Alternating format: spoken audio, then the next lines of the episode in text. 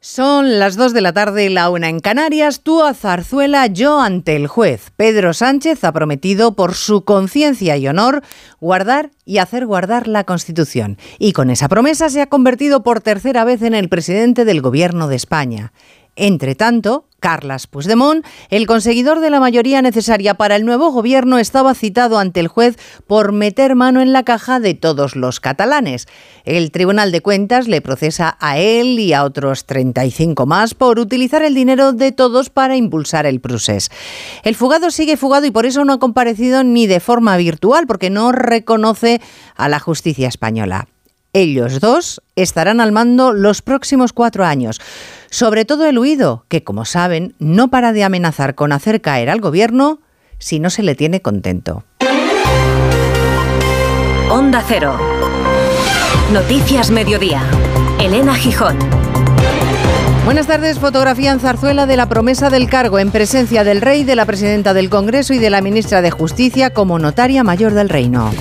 Prometo, por mi conciencia y honor, cumplir eh, fielmente las obligaciones del cargo de presidente del Gobierno, con lealtad al Rey y guardar y hacer guardar la Constitución como norma fundamental del Estado así como mantener el secreto de las deliberaciones del Consejo de Ministros y de Ministras. Mientras, Puigdemont le pedía al Tribunal de Cuentas que suspendiera la vista por el desvío de fondos públicos para impulsar el procés. Alega que la amnistía ya está registrada. La jueza lo ha rechazado porque la norma no está en vigor, así que la vista sigue adelante. Estamos hablando de casi 5 millones de euros.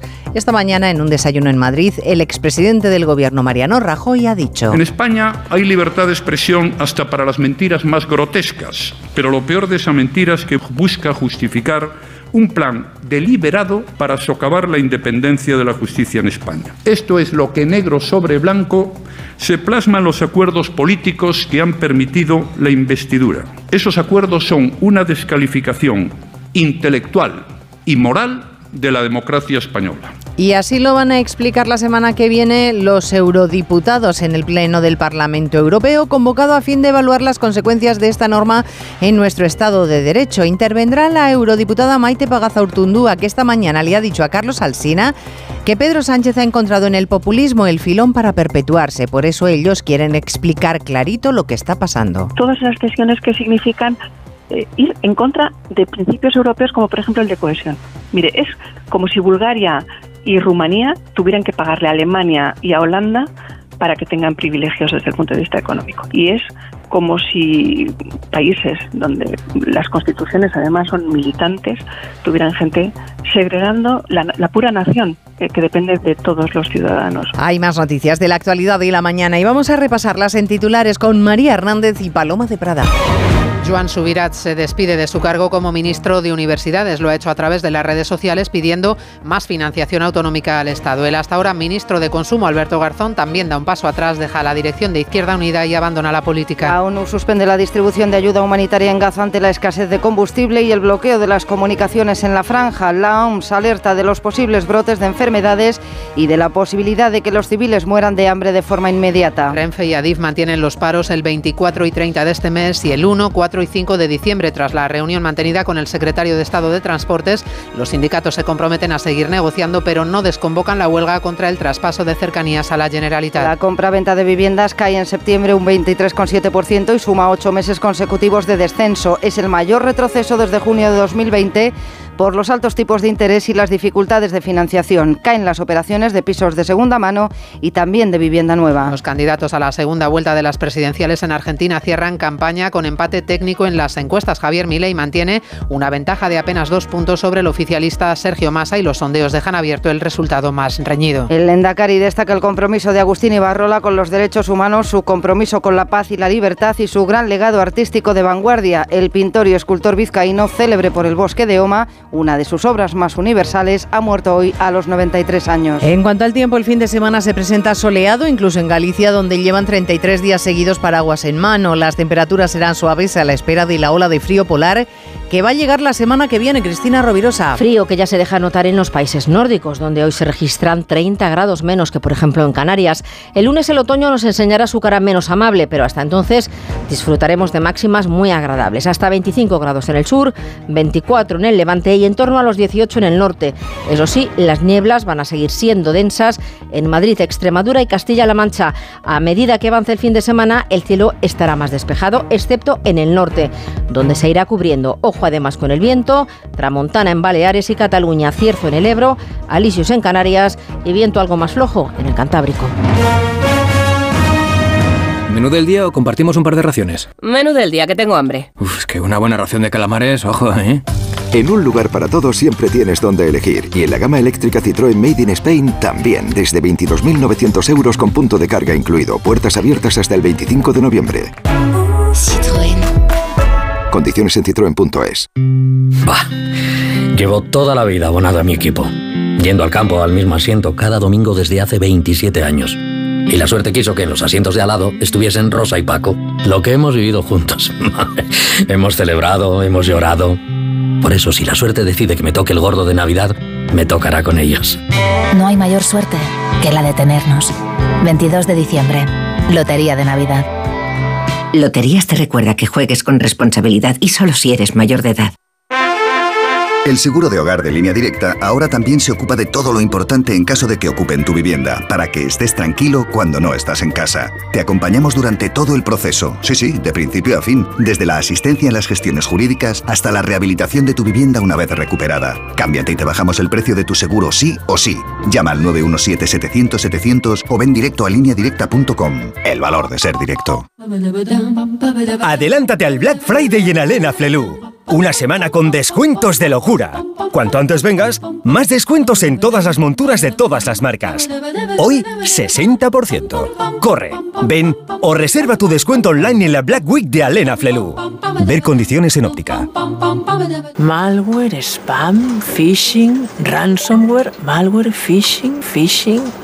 En 2022, los ciberataques crecieron un 38% en todo el mundo. Google abre un nuevo centro de ciberseguridad en Málaga para investigar, desarrollar herramientas y colaborar con instituciones y expertos. Más seguridad con Google. Noticias Mediodía. Onda Cero. Elena Gijón. Puigdemont, por supuesto, no se ha presentado en el juicio del Tribunal de Cuentas por desvío de dinero de los catalanes para impulsar el procés. Si hubiera acudido presencialmente, habría sido detenido, ya lo saben. Da igual porque el juicio ha seguido adelante a pesar de los intentos del fugado para que se suspendiera alegando la amnistía. No ha lugar, ha dicho la instructora, y Puigdemont no es el único que está en esa situación. Hay otros nombres conocidos en este procedimiento, por ejemplo, el expresidente catalán Artur Mas, el líder de Esquerra, Junqueras, varios exconsejeros, exdelegados del Gobierno, todos ellos podrían haber distraído para fines ilícitos Eva Llamazares más de 3 millones de euros. Quería venir Puigdemont, ha dicho su abogado en el juicio del Tribunal de Cuentas. Se ha esperado hasta el último minuto porque no sabía si podría venir hoy, si se iba a aplicar una ley decayendo la orden de prisión. Puigdemont no tenía obligación de estar presente como demandado, pero fue citado para que una de las partes pudiera interrogarlo.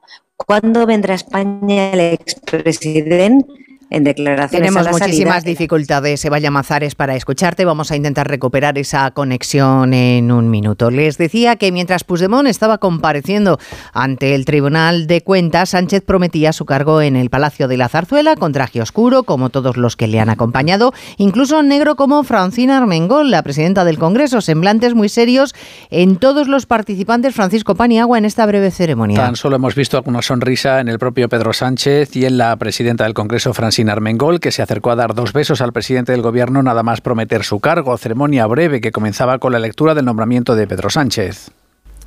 En virtud de lo dispuesto en el artículo 62 de la Constitución, Vengo a nombrar presidente del gobierno. Nada más prometer su cargo, el rey ha dado la enhorabuena al presidente del gobierno. Los invitados se han reunido en Corrillo en conversación nada comprometida, preguntando a Felipe VI por la evolución de su mano, que mantiene aún con un vendaje. Pedro Sánchez ha prometido por tercera vez y algo nervioso que cumplirá fielmente sus obligaciones como presidente del gobierno, que mantendrá lealtad al rey y que guardará y hará guardar la Constitución. Bueno, pues eh, efectivamente así se ha producido el acto esta mañana. Les decía que entre tanto Puigdemont tendría que haber comparecido ante el Tribunal de cuentas. Estábamos contando cuáles eran las circunstancias de ese proceso. Eva Llamazares, vamos a ver si ahora tenemos más suerte con el sonido. Decíamos sí que su abogado ha explicado que Puigdemont quería venir, que se ha esperado hasta el último minuto porque no sabía si podría eh, venir hoy si se le iba a aplicar una ley decayendo la orden de prisión. Puigdemont no tenía obligación de estar presente como demandado, pero fue citado para que una de las partes pudiera interrogarlo. ¿Cuándo vendrá a España el expresidente? En declaraciones a la salida, el abogado contesta a lo Gonzalo Goye. La verdad que no se lo he preguntado, hablé con él ayer y no le he preguntado qué día va a venir. Supongo que él tiene pensado el momento, vamos a ver cuándo, cuándo se produce eso. El fiscal no es partidario de imponerle una multa a Puigdemont a no haber apercibimiento previo. Nada de esto ha interrumpido el juicio por la responsabilidad contable de más de 3 millones de euros malversados en el 1O y Diplocat. La consejera instructora responderá por escrito a Junqueras y los otros 30 demandados que piden la suspensión por una cuestión práctica, visto que la amnistía está a la vuelta de la esquina por economía procesal, han dicho. Bueno, pues nada, pues Demón diligenciando sus asuntos desde Waterloo, aquí en España, en Madrid, el presidente del gobierno, una vez prometido su cargo, pone la maquinaria en marcha, ahora toca conformar gabinete. Parece que se va a quedar en número de ministerios por debajo del récord de 22 que tenía hasta ahora. Y de los nombres, pues qué les voy a decir, que las quinielas son amplísimas. A esta hora ¿Qué es lo que sabemos con seguridad, además de que Podemos no va a estar? Pues que Alberto Garzón tampoco, porque abandona la primera línea de Izquierda Unida, la primera línea de la política, que Yolanda Díaz tiene más huecos para los suyos ahora que está pactando con Sánchez Ignacio Jarillo el próximo gabinete. Sí, porque por lo que sabemos, Sumar quiere copar todas las carteras que deje el peso en el nuevo gobierno y esto quiere decir que al menos por ahora no habrá ministerios para nadie de Podemos, de Izquierda Unida o de Más País, aunque su versión madrileña, Más Madrid, sí podría aspirar a que Mónica García obtenga una cartera, ella dice, la de Sanidad. Efectivamente, yo no estoy a la espera de ninguna llamada, mi, posición está aquí en el Congreso de los Diputados y yo ya, digamos, ya lo he dicho más veces, pero yo me descarto. Se descartaba Íñigo Rejón, otro de los que dice que no va a ser ministro seguro. Ahora sí, Mónica García. Me veo como una ciudadana que apoya este gobierno de coalición, dispuesta a hacer siempre lo que sea para que nuestra sanidad pública se abra en esta sociedad. La alineación de ministros, según fuentes del Gobierno, es cosa de dos, sino de uno. Ayer hablaron Pedro Sánchez y Yolanda Díaz y esta tarde se reunirán de nuevo para ultimar los nombres. Con suerte, Sumar obtendría las carteras de Trabajo, Sanidad, Infancia, Cultura y Derechos Sociales. Por cierto, que mientras Yolanda Díaz lleva sin hablar con Ione Belarra desde el día después de las elecciones, hoy sí que ha hecho pública una carta de agradecimiento a Garzón por su trabajo y su liderazgo. Así que más agravio comparativo para Podemos. También se ha despedido en las redes sociales el ministro de Universidades, Joan Subirats, que ha agradecido a Sánchez la confianza depositada en él. Así que tiene pinta de que ya han empezado las llamadas correspondientes para decirle a los que toque que no van a seguir en el cargo. El Partido Popular asume que lo que queda es dar batalla política y en la calle de lo que considera un gobierno conformado por una mentira. Lo va a hacer con todas las herramientas democráticas a su alcance. Por ejemplo, el Senado, que como recuerda hoy algún periódico, tiene capacidad de evitar los presupuestos que le envíe Sánchez, al menos el techo de gasto. Cámara Alta, en la que el Partido Popular tiene mayoría absoluta, dará la batalla apoyando las manifestaciones y concentraciones en contra de la amnistía, como la de mañana en Madrid o en Europa, en el pleno de la próxima semana sobre el menoscabo en el Estado de Derecho español, José Ramón Arias, del borrado de los delitos del Prusés. Desde el lado judicial, desde el parlamentario poniendo el foco en su mayoría absoluta en la Cámara Alta y desde el social participando y convocando concentraciones pacíficas en contra de lo pactado por Sánchez y los independentistas, dando una respuesta cívica como esta mañana ha pedido el expresidente del gobierno, Mariano Rajoy, frente al muro que pretende levantar Sánchez entre los que defienden la aplicación de la ley y el Estado de Derecho y los que lo atacan. Aplicar el artículo 155 sirvió para defender la Constitución y la ley. Lo que se está haciendo ahora va en la dirección contraria, va contra la Constitución y contra la ley. El expresidente popular ha advertido sobre lo decisiva que va a ser esta legislatura, ya que dice se va a poner a prueba la fortaleza de las instituciones y la de la sociedad civil. Los populares dijeron que de momento no habrá nuevas elecciones generales en cuatro años. Para las catalanas quedan dos. Hoy el Centro de Estudios de Opinión de la Generalitat nos ha contado que los socialistas ganarían holgadamente las elecciones autonómicas, pero bajarían notablemente en unas generales. Proceso contrario al Partido Popular. En cuanto al independentismo, pierde fuelle el independentismo de Esquerra y Junts, que junto al PNV, Asumar y Bildu han presentado esta mañana en el Congreso un escrito para que la amnistía se tramite por la vía de urgencia tienen prisas los grupos que apoyan al Partido Socialista. Debe ser porque la amnistía es una herramienta para la convivencia, que dijo Pedro Sánchez. Tan es así, herramienta para la convivencia, que esta mañana un grupo de miembros retirados de las Fuerzas Armadas han pedido en un manifiesto a los responsables de la defensa del ordenamiento constitucional, dicen, la destitución del presidente del gobierno y la convocatoria de elecciones generales. Manifiesto, como digo, de militares retirados. Bueno, en realidad la situación es la que es en lo político verdaderamente alterada y en la economía, pues en la economía las cosas no marchan muy bien. La inversión extranjera, Ignacio Rodríguez Burgos, parece que nos está mirando con recelo. No hay nada más cobarde que un millón de dólares. Los inversores se tientan la ropa y miden el grado de estabilidad y de seguridad antes de invertir en un país. Y España pierde atractivo, según la última encuesta de Bank of America sobre gestores de fondos. España cae al último lugar de Europa como opción inversora. Ignacio Canto, socio director de ATL, apunta a Onda Cero que hay una aversión al riesgo. Cuando nosotros eh, aquí en la casa tenemos reuniones con clientes, muchas veces, pero, tenemos, pero poca España, ¿eh? Poca España. Bueno, pues la gente está relativamente preocupada. El dinero sabemos que es miedoso y, y en este entorno, pues tampoco ayuda, ¿no? Aún así, la bolsa recupera, niveles prepandemia gracias al sector bancario. Los analistas advierten de que el maná de la relajación del déficit se acaba. Hoy, la agencia Fitch publicará su nota sobre la calidad de la deuda pública española cuando ésta roza ya el billón 600 mil millones y se sitúa una décima por debajo del 110% del PIB. Por cierto, que ya que estamos hablando de números, a la espera del dato del IPC con el que sabremos cuál es la revalorización de las pensiones para el año que viene, la Universidad de Valencia calcula que solo para pagar la subida de las pensiones que ha prometido Sánchez, España necesita, Caridad García, un millón de afiliados más. Sí, son estimaciones sobre la próxima revalorización de las pensiones, partiendo de la base de que el IPC promedio se sitúe en el 3,8%. El año que viene, la subida de las pensiones, solo la subida, incluyendo mínimas, no contributivas y clases pasivas, supondrá unos 7.647 millones de euros adicionales. El catedrático y miembro del Instituto Valenciano de Investigaciones Económicas, Enrique de Besa, no tiene duda duda de que el Estado hará frente a sus compromisos. Se va a pagar, sí, se va a pagar. ¿Cómo? Pues mediante transferencias del Estado, mediante préstamos del Estado a la Seguridad Social y luego el Estado pues ya endeudará lo que haga falta. Si tenemos en cuenta que la revalorización anual se consolida, la subida de 2024 puede suponer a lo largo de los años un sobrecoste para el sistema de 100.000 millones de euros. Noticias Mediodía, Onda Cero. No te pierdas las condiciones excepcionales de financiación en todos los modelos Opel. ¿Demasiado rápido? Es que son los flash days de Opel, así que mejor date prisa. Condiciones excepcionales de financiación en todos los modelos Opel, solo del 15 al 30 de noviembre. Financiando con Stellantis Finance hasta el 30 de noviembre. Consulta condiciones en opel.es. ¿Qué haces? Un Excel. ¿De qué? Tengo que organizarme o no llego a todo. ¿Pero que no llegas a qué? Que no me da la vida para viajar y ver a los amigos y a la familia. Uno, dos, tres y cuatro. Cuatro destinos llevo ya con el Black Friday de Renfe. Te gano. Llevo cinco. Pamplona, Valencia, Barcelona, Bilbao y Málaga. Veo que tú también los has descubierto. Súper económico, súper barato, súper reducido, súper pequeño, súper diminuto. Súper precio de Renfe. Todos los destinos a un precio increíble. Busca tu superprecio y disfruta viajando porque nadie te da más. Renfe, tu tren. Empresa patrocinadora del equipo paralímpico español. ¿Te lo digo o te lo cuento? Te lo digo. No me ayudas con las pequeñas reparaciones de casa. Te lo cuento. Yo me voy a la mutua. Vente a la mutua y además de ofrecerte nuestro servicio de manitas hogar, te bajamos el precio de tus seguros, sea cual sea. Llama al 91 555 5555. Te lo digo o te lo cuento. Vente a la mutua. Condiciones en mutua.es. Tacos de lentejas luengo, like. Cocido de garbanzos luengo, like.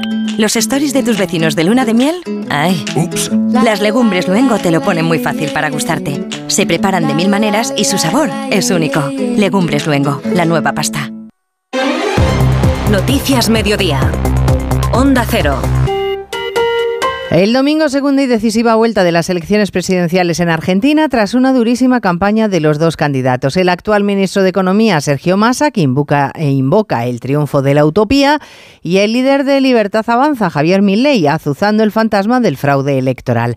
Las encuestas apuntan a un empate con ligera ventaja de Milei, pero también pronosticaron su victoria en la primera vuelta que terminó perdiendo, que terminó perdiendo y ganando Massa. Corresponsal Pablo Sánchez Olmos. La diferencia distancia entre los dos candidatos es tan estrecha que entra dentro del margen de error de las encuestas y deja todo muy abierto de cara al domingo, donde el voto de los indecisos y especialmente de los más de 6 millones que optaron por el macrismo en la primera vuelta serán claves para definir una de las citas electorales más trascendentales de las últimas décadas en Argentina.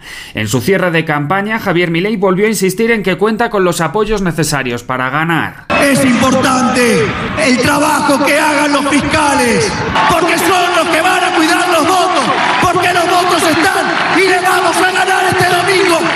¡Viva la pregunta que se hacen ahora todos los expertos, coincidiendo con estos días de reflexión, es si el domingo pesará más en los votantes el rechazo a las políticas peronistas o el miedo al rupturismo que plantea Javier Milei. Balón de oxígeno para la castigada población de Gaza. Ha entrado combustible y eso ha permitido que los hospitales o los servicios de telefonía puedan recuperar algo de actividad. La ofensiva israelí continúa, no obstante, dice que intentando alejar a los civiles del peligro, aunque Netanyahu reconoce que con mucho éxito. Corresponsal Hanna Beris. En una entrevista concedida anoche por Netanyahu en la cadena televisiva norteamericana CBS, se refirió precisamente al tema del riesgo a los civiles, responsabilizó a Hamas por haber instalado toda su infraestructura armada en medio de la población civil y por usar al pueblo palestino como escudos humanos.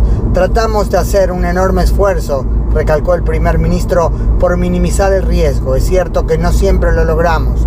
Lanzamos volantes desde el aire, hacemos llamadas a los celulares de la población palestina, todo para avisarles que se alejen cuando tenemos que bombardear un sitio importante para Hamas pero los esfuerzos no siempre dan resultados.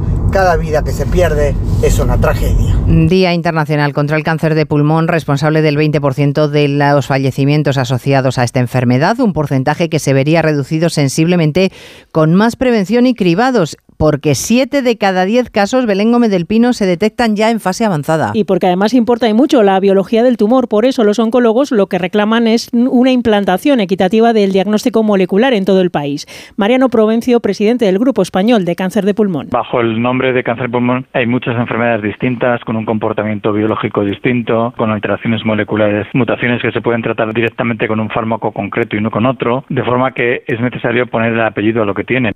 El cáncer de pulmón es el más letal, suma 28.000 fallecimientos cada año en España, aunque la mayoría están ligados al tabaco. Cada vez se detectan más casos en no fumadores y aumentan los diagnósticos en pacientes más jóvenes y sobre todo en mujeres. Los nuevos tratamientos han permitido elevar la supervivencia de manera notable. Por eso los neumólogos piden implantación de cribados en personas de riesgo. Noticias Mediodía. Onda Cero. Siéntete único disfrutando de la Black Week de Hyundai, porque este año para ti se convierte en Black Year. Disfruta de condiciones especiales en toda la gama durante el primer año. Black Year de Hyundai, del 6 al 19 de noviembre. Más información en hyundai.es. La salud es indispensable en nuestras vidas. Una buena salud bucal se refleja en la salud general. Por eso el primer paso es la prevención con Vitis. Protege y cuida la salud de tus encías con la gama específicamente diseñada y formulada de cepillos, pastas y colutorios con CPC de Vitis Encías. De venta en farmacias y para farmacias. Vitis, más que una boca, es salud. En Spoticar, el líder europeo en vehículos de ocasión, cumplimos tres años de lanzamiento en España. Por eso, durante este mes te ofrecemos tres años de garantías y financias tu vehículo de ocasión. Visita uno de nuestros 200 concesionarios o reserva tu coche en spoticar.es. Financiación ofrecida por Stellantis Financial Services. Consulta condiciones en spoticar.es. El virus FIFA golpea al Real Madrid con las lesiones de Camavinga y Vinicius. Oscar Conde, buenas tardes. Buenas tardes, Elena. No está teniendo suerte el conjunto madridista en este parón de selecciones. Confirmado el alcance de la lesión de Camavinga, algo más grave de lo esperado. Sufre el gal una rotura del ligamento externo de la rodilla derecha que le hará estar dos, tres meses de baja, ausencia que unida a la lesión de Chouameni deja tocado el centro del campo de Ancelotti. Pendiente el italiano también de Vinicius, el brasileño ha tenido que retirarse a la media hora del partido ante Colombia por problemas musculares en el muslo. Las pruebas determinarán el alcance exacto de una lesión que teme Vinicius, que sea la misma que ya le tuvo cao mes y medio a inicio de temporada. Creo que fue la misma lesión que la última vez. Recibí un golpe en la parte posterior y me resentí un poco. Haremos pruebas para ver cómo estoy. Por lo que me han dicho los médicos, será difícil estar contra Argentina, pero se intentará todo. Perdió Brasil ese partido ante Colombia 2-1 en la fase de clasificación sudamericana para el Mundial del 26. También cayó Argentina, primer partido que pierden desde que fueron campeones del mundo, 0-2 ante Uruguay en un duelo caliente con varias tanganas, sobre todo tras un feo gesto de Ugarte al Atlético de Pol. Acciones que valoró así Leo Messi. No, bueno, es normal, ¿no? Normal esta clase de partido, eliminatoria contra Uruguay siempre es así, pero bueno, esta gente tiene que, aprender, la gente joven tiene una buena camada, una buena selección, pero tiene que aprender de, los mayores a, a respetar porque este clásico siempre fue, fue intenso, duro, pero siempre con mucho respeto y tiene que aprender un poquito. Mucho más tranquilo fue el partido de España en Chipre, 1-3, al menos en la primera parte, en la que cayeron los tres goles de Lamino, Yarzábal y Joselu, antes de, la que, de que la selección bajase el ritmo. Victoria con tres debutantes, Grimaldo, Riquelme y Aleix García que consolida a España en esa primera plaza de grupo que nos haría ser cabeza de serie en el sorteo de la Eurocopa. El seleccionador Luis de la Fuente. Estoy encantado, agradecido a todos los jugadores el esfuerzo que hacen. Estoy encantado con los jugadores, el trabajo, la actitud, la profesionalidad y, sobre todo valorando que hemos, ya estamos en donde queríamos estar, estamos líderes y ahora nos queda el partido de casa para refrendar esta clasificación.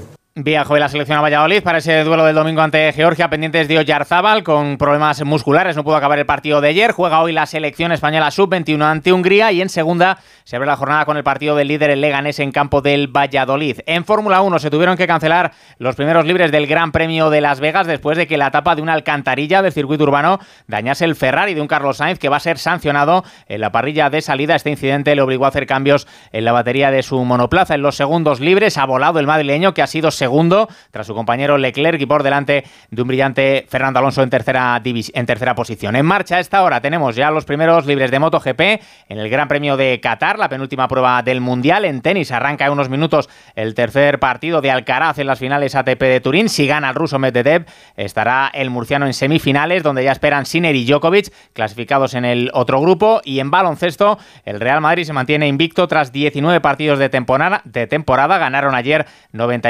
91-73 al Mónaco en una Euroliga en la que hoy se juegan el Barcelona-Valencia y el Asbel Basconia. Si elegir es ahorrar for you, ahorra eligiendo nuestro 3x2 en pizzas refrigeradas Carrefour de 400 gramos y más ofertas como el gambón de 20 a 30 piezas por kilo a solo 8 euros con 19 el kilo. Hasta el 20 de noviembre en Carrefour, Carrefour Market y Carrefour.es. Carrefour, aquí poder elegir es poder ahorrar. Black Friday en Sol Optical. 60% de descuento y gafas de sol gratis por compras superiores a 30 euros. Infórmate en soloptical.com. Cocido madrileño montañés. ¿Alubias o garbanzos? Mm, prefiero alubias. Pero yo prefiero garbanzos. Bueno, pues hoy comemos cocido madrileñés. En un lugar para todos siempre tienes donde elegir. Y en la gama eléctrica Citroën Made in Spain también. Desde 22.900 euros con punto de carga incluido. Puertas abiertas hasta el 25 de noviembre. Citroën. Condiciones en citroen.es. Hoy decimos adiós a un hombre que inventó su propio universo artístico, Agustín Ibarrola, escultor y pintor vizcaíno, fallecido a los 93 años. Artista en mayúsculas, pero también firme defensor de las libertades y hombre que nunca se escondió, infatigable en su lucha contra el terrorismo y por lo que tuvo que pagar una alta factura. Tuvo que vivir con escolta en una de sus más universales creaciones, el, bosque de Oma. Onda Cero Bilbao, Irache de la Fuente. Los expertos hablan de un pintor gran experimentador de la geometría y militante político. Su trayectoria ha sido muy extensa y difícil de catalogar. Se inició en la pintura en la posguerra, experimentó con lo abstracto y ya en los 60 se le relacionó con el movimiento obrero. Su obra, siempre analítica, como él mismo contaba, pasó del lienzo a la naturaleza. Mi obra en realidad es muy analítica. Cuando yo hago un trazo sobre, imagínate un lienzo, yo estoy recorriendo, sintiendo la existencia del plano. El color llena los espacios. De esta última etapa, pasados ya los 80, es el bosque de Oma recientemente restaurado en Vizcaya, los cubos en Llanes o las piedras de Garoza en Ávila. Pues es viernes, ya lo saben, y por tanto llegan los estrenos de cine. Avance de cartelera con Mercedes Pascua. Se estrena la precuela de los Juegos del Hambre. Su función es convertir a cada uno de estos chicos en espectáculo, no en supervivientes. ¡Estamos en directo! Los orígenes del universo apocalíptico. Esta entrega, balada de pájaros, cantores y serpientes, retrocede varias décadas antes del comienzo de la aventura de los Juegos del Hambre. Ken Loach estrena El viejo Robles, un drama ambientado en un pueblo costero de Inglaterra que recibe un grupo de refugiados sirios. Y dos películas españolas. La primera, La Ermita, protagonizada por Belén Rueda. Cuando alguien está muy triste, imagina cosas y se hace cosas que no debería. Es una película de terror dirigida por Carlota Pereda sobre una medium farsante que regresa a su pueblo y protagonizada por Malena Alterio, que nadie duerma. El que no cambia, no gana. Eso me lo decía mi madre. Este thriller es la adaptación de la novela homónima de Juan José Millás. Lucía es una informática, cuida a su padre enfermo y al quedarse en paro decide meterse a taxista y vengarse de los que le han arrebatado su historia. Viernes de cine, comienza el fin de semana. Pues sí, escuchamos a Rosalía, que ayer no se llevó el Grammy, pero desde luego triunfó versionando a Rocío Jurado con esta versión muy al estilo suyo de Se nos rompió el amor de Manuel Alejandro. Grammys latinos que estuvieron muy repartidos, pero con tres mujeres destacadas, Shakira, Karol G y Natalia Lafourcade. Así terminamos en la realización técnica Dani Solís, Cristina Rovirosa en la producción. Volvemos a las tres. Gracias por estar ahí. Muy buenas tardes. Noticias Mediodía. Onda Cero. Elena Gijón.